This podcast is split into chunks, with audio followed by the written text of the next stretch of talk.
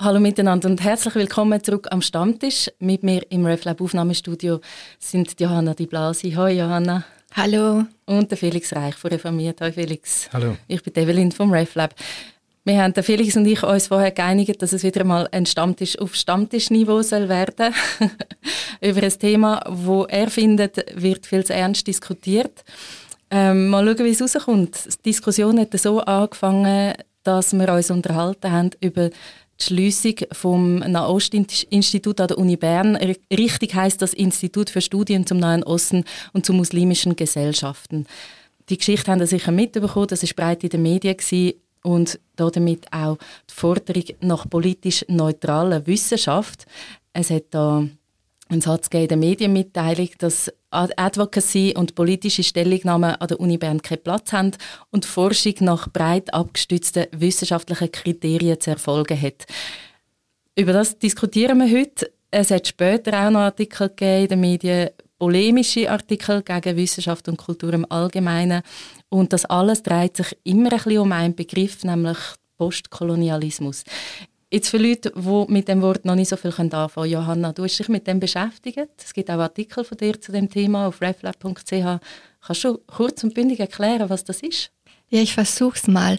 Also postkoloniale Theorie oder Postcolonial Studies, das ist etwas, das bildet sich seit den 70er Jahren heraus und ist eine kritische Auseinandersetzung mit mit dem Kolonialismus und den Folgen des Kolonialismus. Also zum einen eine Untersuchung der postkolonialen Zeit, also der Zeit, wo die Kolonien offiziell in die Unabhängigkeit entlassen, sagt man manchmal. Das klingt so ein bisschen äh, gönnerhaft, aber wo sie offiziell unabhängig geworden sind und die äh, postkoloniale, der Fokus schaut dahin, wie aber doch weiter Machtstrukturen und Abhängigkeiten fortwirken. Das ist dann auch unter dem Begriff Neokolonialismus. Aber diese Studien betrachten auch noch umfassender über die eigentlichen Kolonial- und Postkolonial-Kontexte hinaus, wie Herrschaftsstrukturen einwirken. Das sind Sachen, die die Forschung auch prägen. Also die, die herrschaftlichen Strukturen auch auf anderen Ebenen als auf Kolonien, oder? Genau. Und generell kann man sagen, die Quelle dieser Art von Forschungen ist noch früher, das war in den 50er Jahren in Großbritannien, die Arbeiterbewegung. Und daraus sind die Cultural Studies erwachsen. Das war der Wunsch oder das Bemühen, auch die Kultur der Arbeiter und die Subkulturen sich anzuschauen und die ernst zu nehmen und zu erforschen und auch ein bisschen zu schauen, welches emanzipatorisches Potenzial da drinnen steckt. Und man kann sagen, diese anderen Studien, die also Postcolonial Studies, Queer Studies, Gender Studies, Feminist Studies und so weiter, sind eigentlich alle Abkömmlinge und Erben auch äh, eigentlich dieser Cultural Studies. Und da sind wir bei der Frage um Neutralität. Diese Studien, die blicken auf Gesellschaften auf Kategorien wie Klasse, Class, Race und Gender. Es ist, es ist in gewisser Hinsicht auch eine Hinterfragung offizieller Meinungen. Also es ist eine Differenzierung, es ist eine Diversifizierung, also ein multiperspektivisches Blicken auf Gesellschaft. Ähm, ich würde vielleicht dich, Evelyn, fragen, du machst ja aktuell eine Masterarbeit und arbeitest auch mit solchen Theorien, mit sozial- und kulturanthropologischen. Kannst du ein bisschen erklären, was da dein Ansatz ist? Das ist natürlich auch einfach ein Bereich und eine Methodologie von äh, Wissenschaft. Ich habe in meiner Masterarbeit mit sozialwissenschaftlichen Methoden mit Grounded Theory geschaffen und dort sehr schnell gelernt, dass es keine Objektivität gibt. Also ich habe eine Community untersucht und bin selber auch Teil von dieser Community. Und das ist aber, könnte man ja meinen, das ist ein Problem oder, in der Forschung, dass wenn man selber Teil von etwas ist, das nachher anzuschauen. Und dann habe ich gelernt, dass in der, in der Sozialforschung Subjektivität und wissenschaftliche Arbeit sich aber nicht an, äh, nicht ausschliessen. Und darum hat mich der Satz auch triggert, den ich ähm, in der Pressemitteilung von der Uni Bern gelesen habe, den ich vorher kurz zusammengefasst habe. Also wo man könnte zugespitzt sagen, er fordert eigentlich Objektivität, weil die gibt es einfach nicht. Johanna, du hast vorher gesagt, es geht um Diversifizierung von der Wissenschaft Und ich würde sagen, früher ist Wissenschaft einfach von weißen mitteleuropäischen wohlhabenden Männern betrieben worden und der Feminismus hat eigentlich nachher mehr, Pers mehr Perspektive reingebracht und zeigt, das ist nicht die einzige Sicht, die man haben aufs Leben und auf die Welt. Und Jetzt, wenn ich mit solchen Methoden arbeite, dann geht es darum, dass ich mich selber reflektiere und transparent mache, wo komme ich her, ähm, wie tut das, dass ich Teil bin von dieser Gruppe, meine Sicht beeinflussen und so, wenn ich das reflektiere, die Subjektivität, dann wird es eben auch zu einer Ressource von der Forschung, oder? Dann muss ich nicht ausblenden, was ich alles schon weiß über eine gewisse Gruppe von Leuten zum Beispiel oder über ein Thema, muss ich meine eigene Betroffenheit von Sachen nicht ausblenden, sondern kann das nutzen als, als Wissen, wo auch in Forschung einfließt. Grounded Theory hast du genannt, Situated Knowledge wäre so ein anderer Begriff und das ist genau das, das daran zu binden zur Frage, wer spricht, äh, aus welcher Position spreche ich. Wie war das bei dir, Felix? Äh, du hast Germanistik studiert. Mit welchen Methoden hast denn du da geschaffen? Ja, also ich glaube, ich habe eigentlich stärker in der, in der Geschichte, also mein erstes Nebenfach war, ähm, dort dunkt mich das stärker, also immer zu deklarieren, ähm, was mache ich jetzt, in welcher ähm, ja, Position tue ich Quellenlage anschauen, um was geht es mir. Ähm, und ich glaube, also zum, zum auf den, den Satz zurückzukommen, den du ähm, zitiert hast, Evelyn, der dich triggert hat, eben die Frage, ähm, wie anwaltschaftlich darf, darf Forschung sein. Ähm, mich hat der Satz ähm, nicht unbedingt triggert, weil ich glaube nicht, dass er meint, dass Forschung muss neutral sein muss. Das ist sie ja mhm. nie. Ähm, ich glaube, das würde hoffentlich die Uni Bern nie behaupten und das Institut ist ja auch nicht wirklich aufgelöst worden, sondern es wird jetzt einfach neu aufgestellt. Ja, das ist sehr, ähm, ich glaub, sehr zugespitzte Lesung. Genau, nein, das ist schon gut. Ja. Ähm, ich glaube, wo es eben schwierig wird, ist dort, ähm, wenn wenn quasi aus einer Wissenschaft, und ich tatsächlich finde, die darf auch anwaltschaftlich sein, wenn sie das transparent macht, ähm, wenn aus dem nachher ganz schnell politische Forderungen rauskommen und sich in, in einer Art, in, in einen politischen Diskurs einbringt, den ich nicht okay finde. Und jetzt gerade in Bern ist es ja darum gegangen, um den Ostkonflikt, ähm, wo dann äh, ja, bis hin zum, zum Bejubeln von, von schrecklichen Terrorangriffen geführt hat. Und offensichtlich in, der, in, der Untersuch in dem Untersuchungsbericht steht, dass da Leute studiert haben und das Gefühl haben, ich kann nicht mehr sagen, was ich denke, oder ich kann nicht mehr einen Forschungsansatz wählen, wo, wo ich jetzt richtig fände, sondern es ist nur noch eine Schule. Und da ist, sind für mich, bin ich so ein bisschen ambivalent. Also einerseits finde ich dann den Aufstrei von, äh, von gewissen Kreise, die ich jetzt behaupte, die sind sich einfach daran gewöhnt, dass man ihnen zulässt. Ähm, die, die sagen dann, ja, das sind halt, das ist wieder in einer Cancel-Debatte, oder? Also die, die behaupten, sie werden cancelled, sind ja die, die bis jetzt einfach das Megafon in der Hand haben, oder? Und jetzt gibt es da halt noch andere Megafon ähm, und jetzt lässt man halt, melden sich andere auch laut zu Wort, fallen einem vielleicht sogar ins Wort und ähm, das das haltet man schlecht aus. Kannst du ein bisschen mehr beispielhaft das noch sagen? Mir ist noch nicht ganz klar, was, was du genau meinst. Ja, aber das ist doch, also wenn man jetzt sagt, eben postkoloniale Wissenschaft ist per se unwissenschaftlich, ähm, ist äh, der Kulturbetrieb ist quasi aktivistisch unterwandert. Ähm, und früher sind, ist der Hamlet noch Hamlet und inszeniert wurde, dass ich können gut schlafen nachher. Äh, und jetzt stehen die eben Aktivisten dort oben und, und, und verknüpfen das irgendwie mit, mit mhm. Migration und weiss nicht, denen geht es ja nur noch um Politik, oder?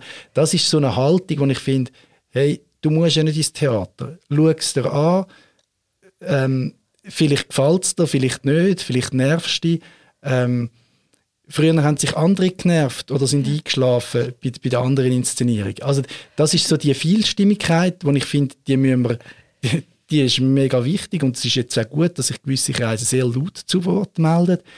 Zugleich aber jetzt, zum nochmal auf das Institut äh, zurückkommen, ist für mich dann ein Alarmzeichen, wenn in einem Institut, wenn das so ist, und ich muss dem Untersuchungsbericht jetzt das erste Mal einigermaßen glauben, äh, oder den mal als einigermaßen glaubwürdig wahrnehmen, wenn es so ist, dass ein Institut nur noch eine politische Schiene darf gelten ähm, dann ist das natürlich sehr schwierig. Und, und dann ist tatsächlich nicht mehr für mich nicht mehr wissenschaftlich, weil Wissenschaft hat für mich wirklich mit Diskurs zu tun. Es hat mit, ähm, auch mit Debatten zu tun, mit unterschiedlichen Ansätzen. Äh, ich habe immer ähm, ja, im, im Geschichtsstudium das sehr faszinierend gefunden, dass man ganz unterschiedliche Ansätze kann haben auf den gleichen Gegenstand. Ähm, und, und das, ja, mir, mir gewisse, gewisse Zugänge äh, wirklich die Augen aufgemacht haben, eben auch auf, auf Herrschaftsstrukturen und so. Also ich habe mal äh, Seminararbeit geschrieben über, über das Federrecht, ähm, also die, die Fäden unter den Fürsten und, und die Theorie, dass eigentlich die Fäden hat es gebraucht, um die Herrschaftsstrukturen zu behalten, äh, dass die Bauern immer ein bisschen bedroht sind und Angst hatten und quasi freiwillig oder, oder einigermaßen freiwillig unter das Joch von so einem, von so einem Fürst sind und wenn es zu wenig Angriff hat, dann wäre das Schutzbedürfnis gesunken. Und, und so Sachen können einem die Augen auftun, aber das ist ein Ansatz. Und das heißt nicht, dass das die ultimative Wahrheit ist, sondern die Wahrheit ist für mich etwas, wo man aus verschiedenen Seiten muss beleuchten muss. Und jede Lichtregel blendet etwas aus, aber das heißt ja nicht, dass er falsch ist. Ja, das, das kann ich total unterschreiben. Du hast, glaube ich, neutral gesagt. Wissenschaft muss neutral sein, verschiedene Perspektiven, alle Nein, möglichen neutral Perspektiven. Nicht, sie können nie neutral sein, habe ich gesagt. Ausgewogen, vielstimmig. Ausgewogen, vielstimmig, das ist etwas anderes als neutral. Vielleicht können wir uns einigen, unabhängig unabhängig. unabhängig genau. Da sollen nicht äh, irgendwelche Geldgeber inhaltlich äh, reinreden dürfen. Wo ich noch einmal ein bisschen hängen geblieben bin, Felix, du hast da von gewissen Kreisen jetzt gesprochen. Es ist im Wesentlichen eine große Schweizer Tageszeitung, die einzige, die auch außerhalb der Schweiz vielfach gelesen wird. Und hier ist es so, dass man lesen konnte, da gibt es diese, du hast schon Evelyn gesagt, Unterwanderung und so. Es hieß explizit zu, äh, nicht nur zur Universität, sondern der, die Kulturszene sei von dem gleichen Geist, postkolonialen Geist, sozusagen unterwandert und vom Judenhass auch verseucht. Und jetzt würde ich sagen, mit, wir haben schon gesagt, wir sind äh, auch in, unseren, wenn, in unserer wissenschaftlichen Arbeit haben wir selber auch mit solchen Methoden gearbeitet. Dann ist die Frage, wer spricht da? Würde ich euch fragen, wenn ich sowas lese in einer großen, einflussreichen Schweizer Tageszeitung. Wer spricht da? Die ist ja auch nicht neutral, notabene. Also die ähm, Medien sind ja auch nicht objektiv.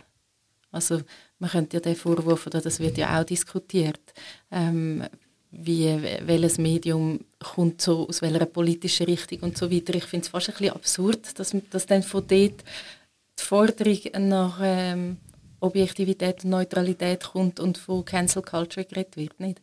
Also es, geht, es, geht ja um, es geht ja um die NZZ, so viel Product Placement können wir glaube machen, sonst ist so ein... Ähm, ich äh, bin immer noch Abonnent seit 243 Jahren ähm, und ja, so gewisse Sachen hört man nicht auf.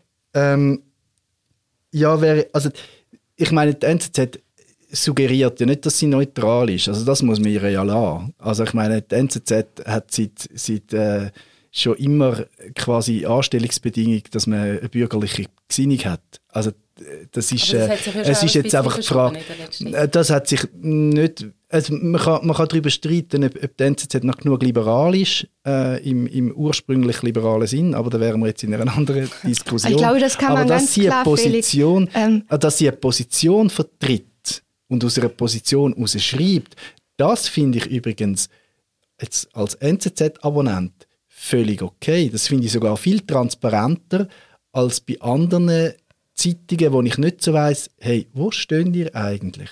Und das finde ich eigentlich okay. Und manchmal, ich lese im Fall gern, manchmal die unsäglichen Kommentare, wo ich denke, wie kannst du auch, aber wenn die Argumentation gut nachvollziehbar ist, finde ich das auch inspirierend. Wenn es nicht kippt in eine, in eine völlig ideologische, menschenverachtende Richtung, ähm, also eben auch dort, finde ich, hat es Ausreißer gegeben, vor allem bei gewissen Gastschreibern. ich meine, du, dort, du Felix, dort ist ein Jenseits. Äh, nur, äh, ich glaube, die, die Positionierung politisch ist nicht so so schwer zu umreißen. Also dieses, äh, diese Zeitung, und so kann man sich ja positionieren, ist wirtschaftsliberal ist ja und legitim. kulturkonservativ. Ja, und legitim. äh, sie mit ihren Online-Ausgaben, ähm, da äh, wächst sie sehr, auch im Ausland, im deutschen Ausland.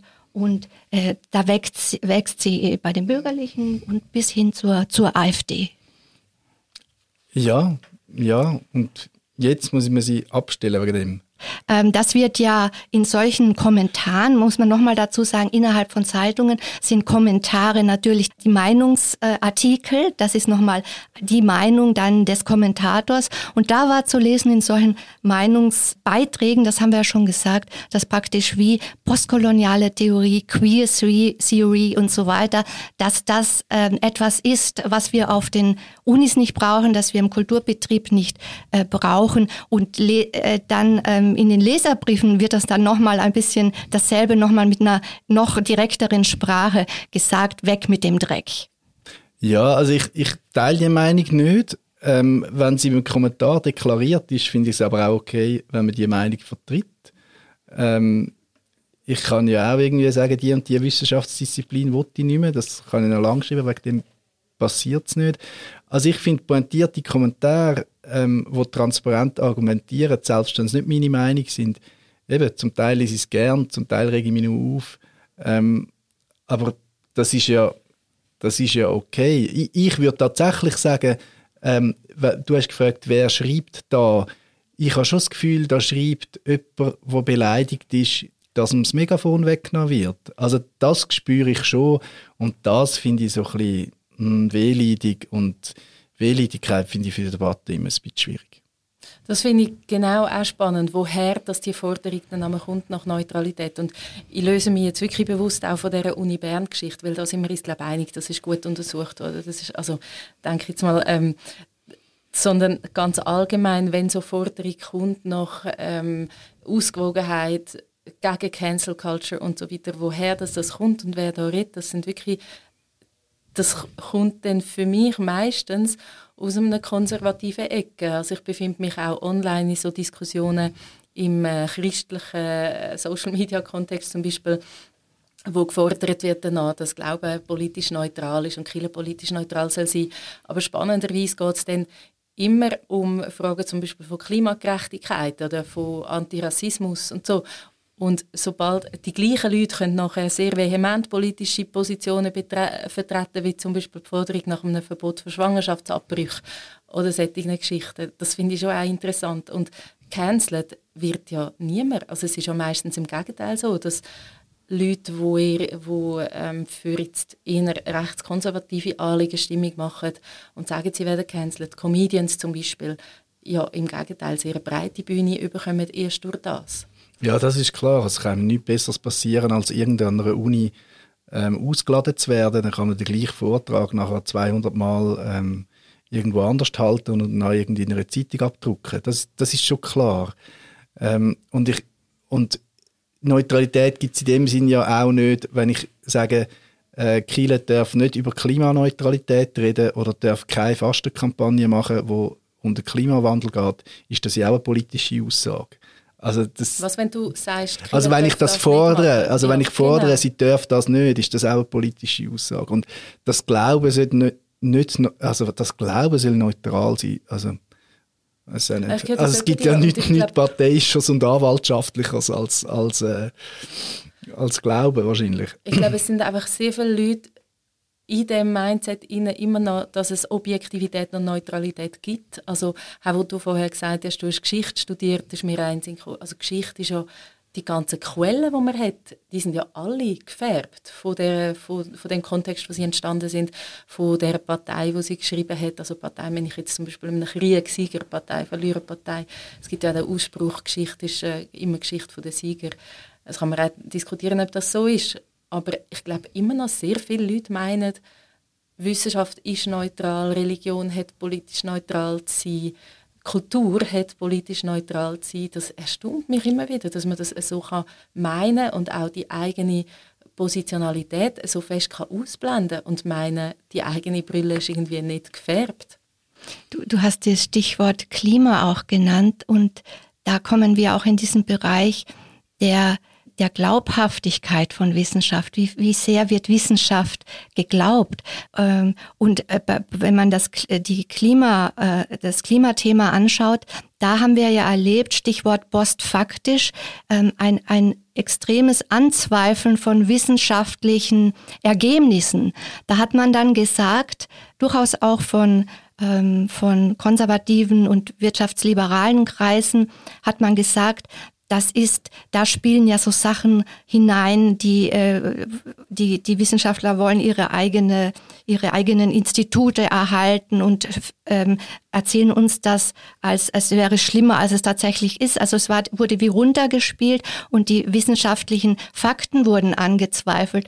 Und da, da ist was Interessantes passiert, weil diese Forschungsrichtungen, die wir vor, zuvor genannt haben, vor allem der Sozialkonstruktivismus, hat ja genau das, hat ja eigentlich das zeigen wollen, dass selbst äh, naturwissenschaftliche Forschung ähm, diese Fakten bis zu einem gewissen Maß auch konstruiert sind. Da spielen auch Zufälle hinein, da spielen Geldgeber hinein, dass sie die eine Forschungsrichtung fördern, die andere nicht.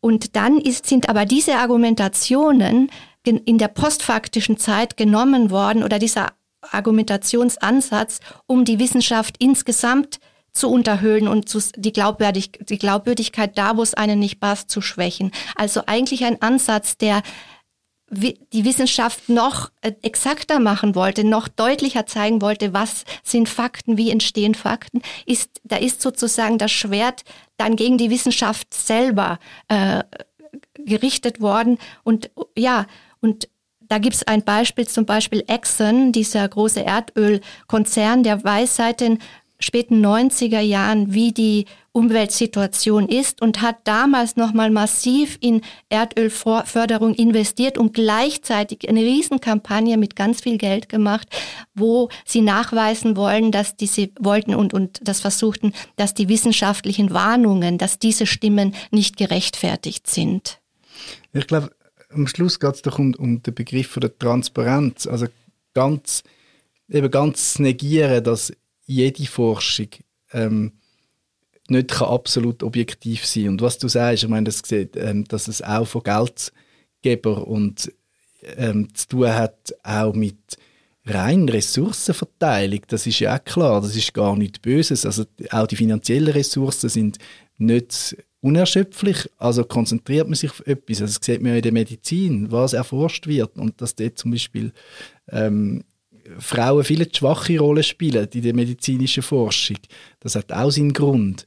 Ähm, also Natur Naturwissenschaften sind überhaupt nicht ähm, frei von so, von so Sachen, äh, wenn, wir, wenn wir jetzt diskutiert haben. Das stimmt, ja. Aber problematisch wird es eben dort, wo man dann das selektiv anwendet, oder? Also wenn man, Wie meinst du das? Also eben, was Johanna jetzt gesagt hat, mir passt eine Erkenntnis nicht, also diskreditiere ich das äh, mit dem Mittel von eben die, die, die Klimaforscher, die müssen sich ja eh quasi selber erhalten, also ist das alles verkehrt.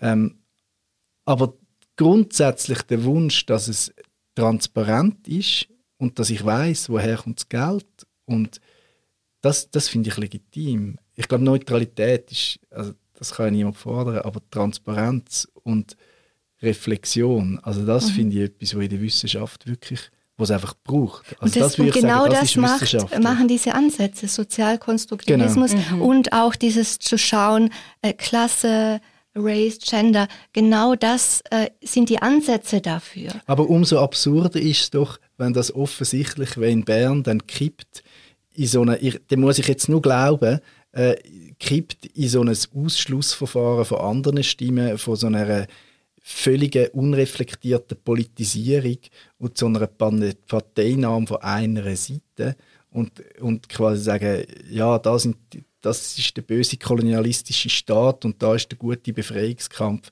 selbst wenn er terroristische Methoden an, an, anwendet. Das, das macht es doch umso absurder, dass gerade ein Institut, das sich dieser Schule verpflichtet wird, dann auf die Seite kippt ich spüre aus der Diskussion heraus auch etwas, wo man glaube breiter gesellschaftlich kann wahrnehmen, nämlich so eine Vertrauenskrise oder eine Misstrauensstimmung. Also das ist ja, darüber wird ja auch geschrieben, dass man gar, also das, und das, die Entwicklung ist mit den sozialen Medien, mit, ähm, wie hat es Cambridge Analytica geheißen, wo rausgekommen ist, wie äh, Russland über Facebook-Werbung die US-Wahlen beeinflusst hat, dass der Trump gewählt worden ist und so Sachen, dass man, dass wie einem auch bewusst ist, es kann alles irgendwie manipuliert sein und dass das dann eben auch auf das Unbehagen oder das Misstrauen dann auch auf die Wissenschaft zurückgeworfen wird, auch dort, wo es gar nicht berechtigt ist? Ja, es ist, eins ist sicher so eine Misstrauenskultur, wo, wo, wo, man, wo einem Dialog immer schadet. Also wenn ich dir unterstelle, dass du irgendwie manipulierst oder manipuliert bist, dann ist das keine gute, gute Grundlage äh, vom Gespräch. Und dann merke ich schon, es ist, es ist ein, ein Aushalten davon, dass mein Gegenüber eine andere Weltsicht hat und ähm, die sogar kann begründen und sogar vielleicht biografisch kann begründen und ja, vielleicht sogar tatsächlich zwei konträre Sichten gibt, wo in sich ähm, durchaus ihre Berechtigung haben, durch, durch Erfahrung von Leid, durch Angst, von, also jetzt, jetzt im Nahostkonflikt, durch Erfahrung von, von, von Leid, durch, durch bedroht sein, ähm, wo ja, das, das auszuhalten, die beiden Seiten und, und dem zulassen, ähm, ohne schon zu sagen, oh, das darfst du aber nicht sagen, ähm, die Bereitschaft scheint mir schon an einem, kleinen Ort. Und ähm, ja, das ist, das ist ja auch eben in dieser Wissenschaftsdebatte, wenn man, wenn man es nicht aushaltet, diesen postkolonialen Studien zumindest mal zuzulassen und das erste Mal versuchen, man kann ja dann vielleicht schon im zweiten Schritt, wenn man das gut kann begründen unterstellen, aber da bist jetzt, das ist jetzt nicht wissenschaftlich genug gut argumentiert, das ist äh, sprunghaft, das ist, äh, ich meine, es gibt Kriterien, wo das geht von der Seminararbeit bis zu Habil, es gibt Kriterien, die einfach nicht gehen, oder? Also wo es einfach schlecht gemacht ist, das gibt's. Ähm, aber bevor man das nur schon vermutet, sondern einfach sagt, ja, aus dieser Ecke kommt, kann es gar nicht wissenschaftlich sein. Ich meine, das ist einfach, ja, das ist keine Gesprächsgrundlage. Und, und ich finde, das ist schon etwas, was ich stärker beobachte als auch schon, dass einfach so das Vorschnellen sagen, dir höre ich gar nicht zu, weil du bist eh aus dieser Ecke fertig. Oder du darfst das gar nicht sagen. Und das finde ich schwierig. Ja, ich kann das auch gut nachfühlen. Ähm, ich finde den Punkt ganz wichtig, dass du sagst, dieses Zuhören. Ich selber habe mir zuerst mit diesen Theorien sehr, sehr schwer getan. Also das werdet ihr euch gar nicht vorstellen können. Ich habe in den 90er Jahren in Wien äh, Philologie, äh, Germanistik studiert, ähm, und ähm, auch Theologie. Und ihr werdet es nicht glauben, ich habe Cultural Studies, obwohl es das seit den 50er Jahren gibt. Ich habe Post, von Postkolonialismus äh, und solchen Richtungen nichts gehört, einfach mhm. nichts. Das heißt, ich hatte, für mich war es damals die Dokumenta des ersten afrikanischen Dokumentarleiters 2002, kurz nach 9-11. Das war für mich äh, wo ich das kennenlernte, eine steile Lern Lernkurve und das war zunächst total befremdlich für mich, diese doch auch massive Kritik am Westen. Was soll denn schlecht sein am Westen? Wir haben es doch gut im Westen. Ähm, wie, wie im Westen, so auch auf Erden. Das ist doch das Modell für die ganze Welt. Und für mich ist das eine, eine steile Lernkurve gewesen und das hat aber mein Denken sehr bereichert. Das hat äh, sicher mein Weltbild ähm, vergrößert. Und äh, das, ist, das ist nicht ohne Schmerzen, das ist nicht ohne narzisstische Kränkung ähm, zu, also zu, zu bewältigen, äh, auch einzusehen, dass was da äh, der Westen sozusagen in, in Kolonialpolitik, imperialistischer Politik, Politik neokolonialer Politik äh, gemacht hat, dass das in anderen Weltteilen äh, anders gesehen wird als bei uns. Und da hat sich ja jetzt auch sehr viel inzwischen verschoben. Also die sieben äh, wirtschaftsstärksten Schwellenländer sind inzwischen stärker als die G7. Also da verschiebt sich gerade ganz viel und ich glaube, wir tun gut daran, das äh, da zuzuhören. Ähm, dazu zu hören und da uns weiterzubilden. Aber wir müssen auch nicht ähm, zu sehr erschrecken, wenn das zunächst mal auch einem kontraintuitiv erscheint. Das finde ich ganz spannender Punkt. Ähm, also einerseits kann ich das sehr gut nachvollziehen, weil es tatsächlich auch so die ah, jetzt müssen, sind wir wieder allem die schuld, oder? Also, obwohl ich, also das, das ist, und, und ähm, das ist wirklich so ein Reflex, den ich finde, muss, muss man aushalten und trotzdem zuhören. Zugleich ähm, ist dann die Frage, können wir nicht auch trotzdem, wenn wir zuhören, auch ins Gespräch einsteigen? Weil da merke ich schon, ähm, ich finde auch nicht, dass im Westen alles viel besser ist. Und zugleich würde ich sagen, mir macht es, wenn du jetzt sagst, welche Wirtschaftskraft wächst und welche Staaten kommen mehr Einfluss über. Und wenn ich dann dort schaue, wie dort äh, gewisse demokratische Prinzipien gelebt werden, wie dort die Menschenrechtslage ist, finde ich es nicht nur cool. Also ich finde es nicht nur cool, dass China mehr Einfluss hat, weil ich finde China ein Unrechtsstaat und ich würde sagen, ähm, da bin, das ist vielleicht mega westlich arrogant, aber ich würde sagen, ähm, das Menschenrecht, man kann nicht das Menschenrecht relativieren, indem dass zum Beispiel China sagt, ja, es gibt auch ein Menschenrecht auf Nahrung und das Menschenrecht auf Nahrung setzen wir in der Hitparade zuoberst. Und da muss man sich nicht so Gedanken machen um die paar Dissidenten, die uns nicht stören. Aber können wir nicht gerade noch mal einen Schritt zurückgehen? Jetzt bist du gerade schon wieder bei Argument und, und Inhalt.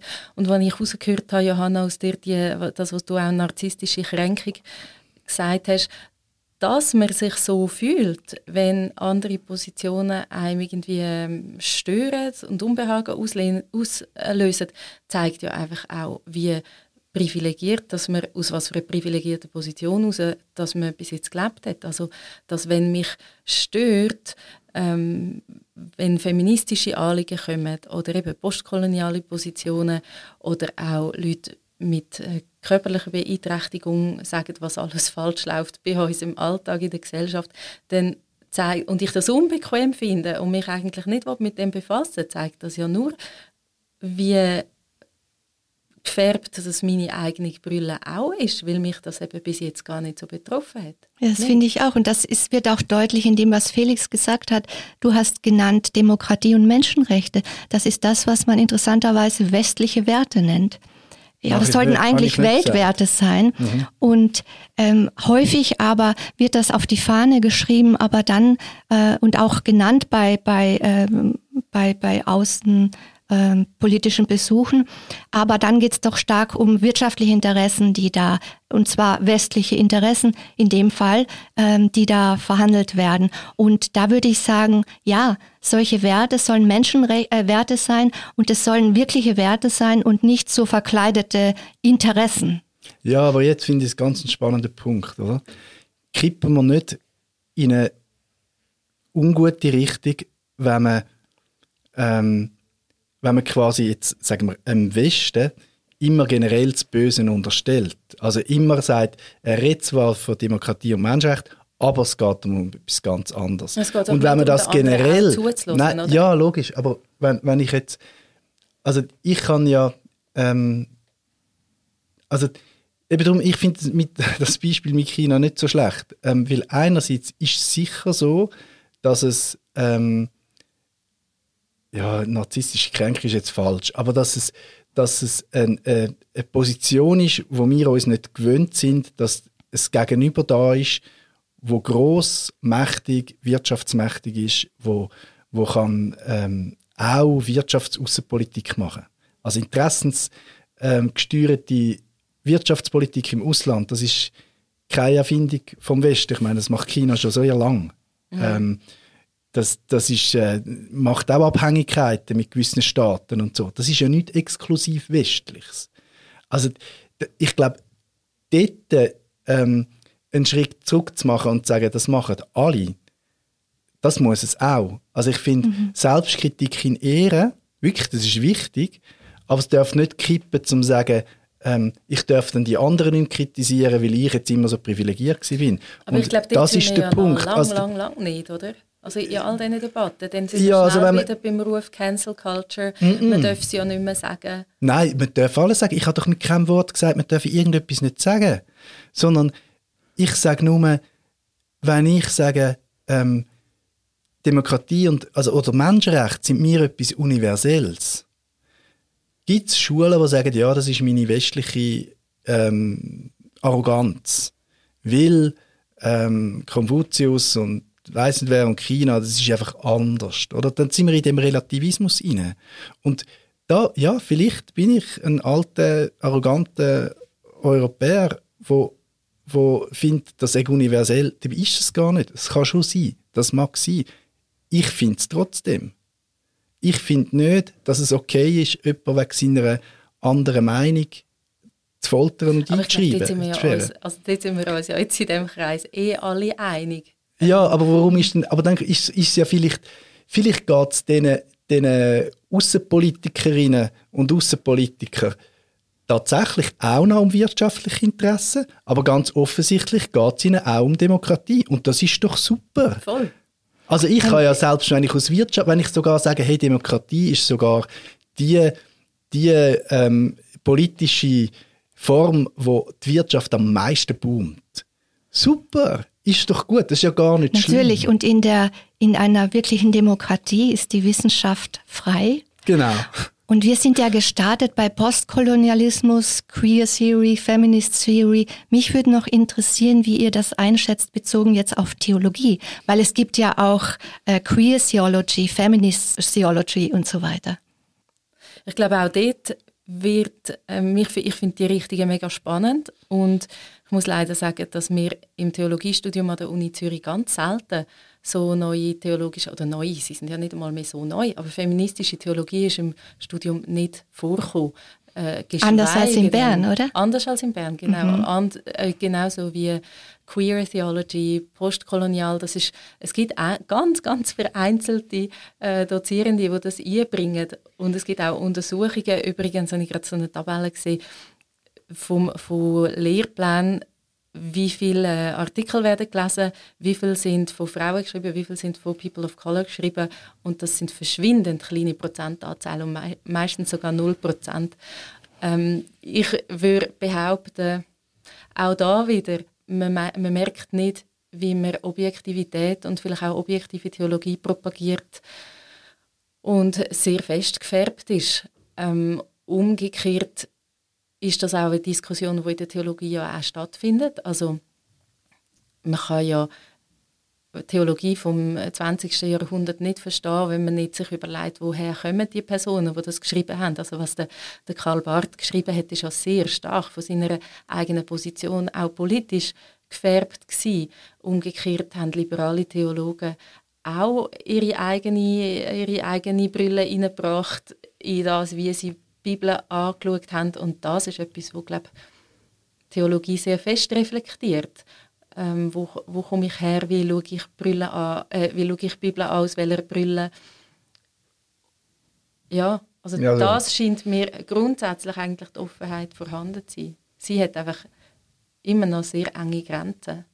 Ja, also ich meine, das, das würde ich sogar sagen, ist Bedingung zum wissenschaftlich sein. Frage, aus welcher Richtung wird meine Quelle geschrieben? Absolut. Also das ist ja auch mit dem Umgang mit biblischen Texten, muss ich wissen, aus welcher Richtung sind die geschrieben, in welcher Zeit, unter welchen Bedingungen. Genau, also, das macht die glaub, historische Kritik ja. Genau, und, und das würde ich, egal ob das jetzt ähm, Literaturwissenschaften, Geschichte oder Theologie ist, das ist für mich ähm, Wissenschaftlichkeit.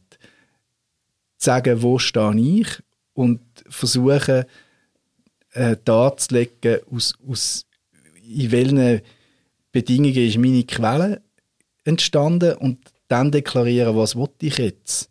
Also einfach eben Transparenz. Das, das ist wirklich das Ja. Entscheidende. Und im Ganzen auch die Vielstimmigkeit, dass ich mich in ein, als eine Stimme im Chor verstehe und nicht das Gefühl habe, ich, ich bin der Einzige, der vom Podium oben darf reden Und Theologie gibt es gar nicht ohne Engagement, ohne Parteinahme, auch für, ja, laut Lukas, er stößt die Mächtigen vom Thron und erhebt die, die, die Niedrigen. Also ohne soziale Sensibilität. Und wenn wir uns erinnern, was ist im Kern der Europäischen Universität, das ist die Theologie, das ist die Wurzel, Wurzelwissenschaft und sehr viele andere Disziplinen sind daraus entsprungen. Amen. Ich nehme das Amen gerade als Schlusswort, Felix. Ich glaube, wir könnten noch sehr lange weiter diskutieren hier im Stammtisch. Schön, dass ihr uns bis dahin zugelassen habt. Uns nimmt auch Wunder, was ihr denkt beim Zuhören. Schreibt uns sehr gerne einen Kommentar auf reflab.ch oder per Mail. Bis zum nächsten Mal. Tschüss zusammen. Ciao. Ciao.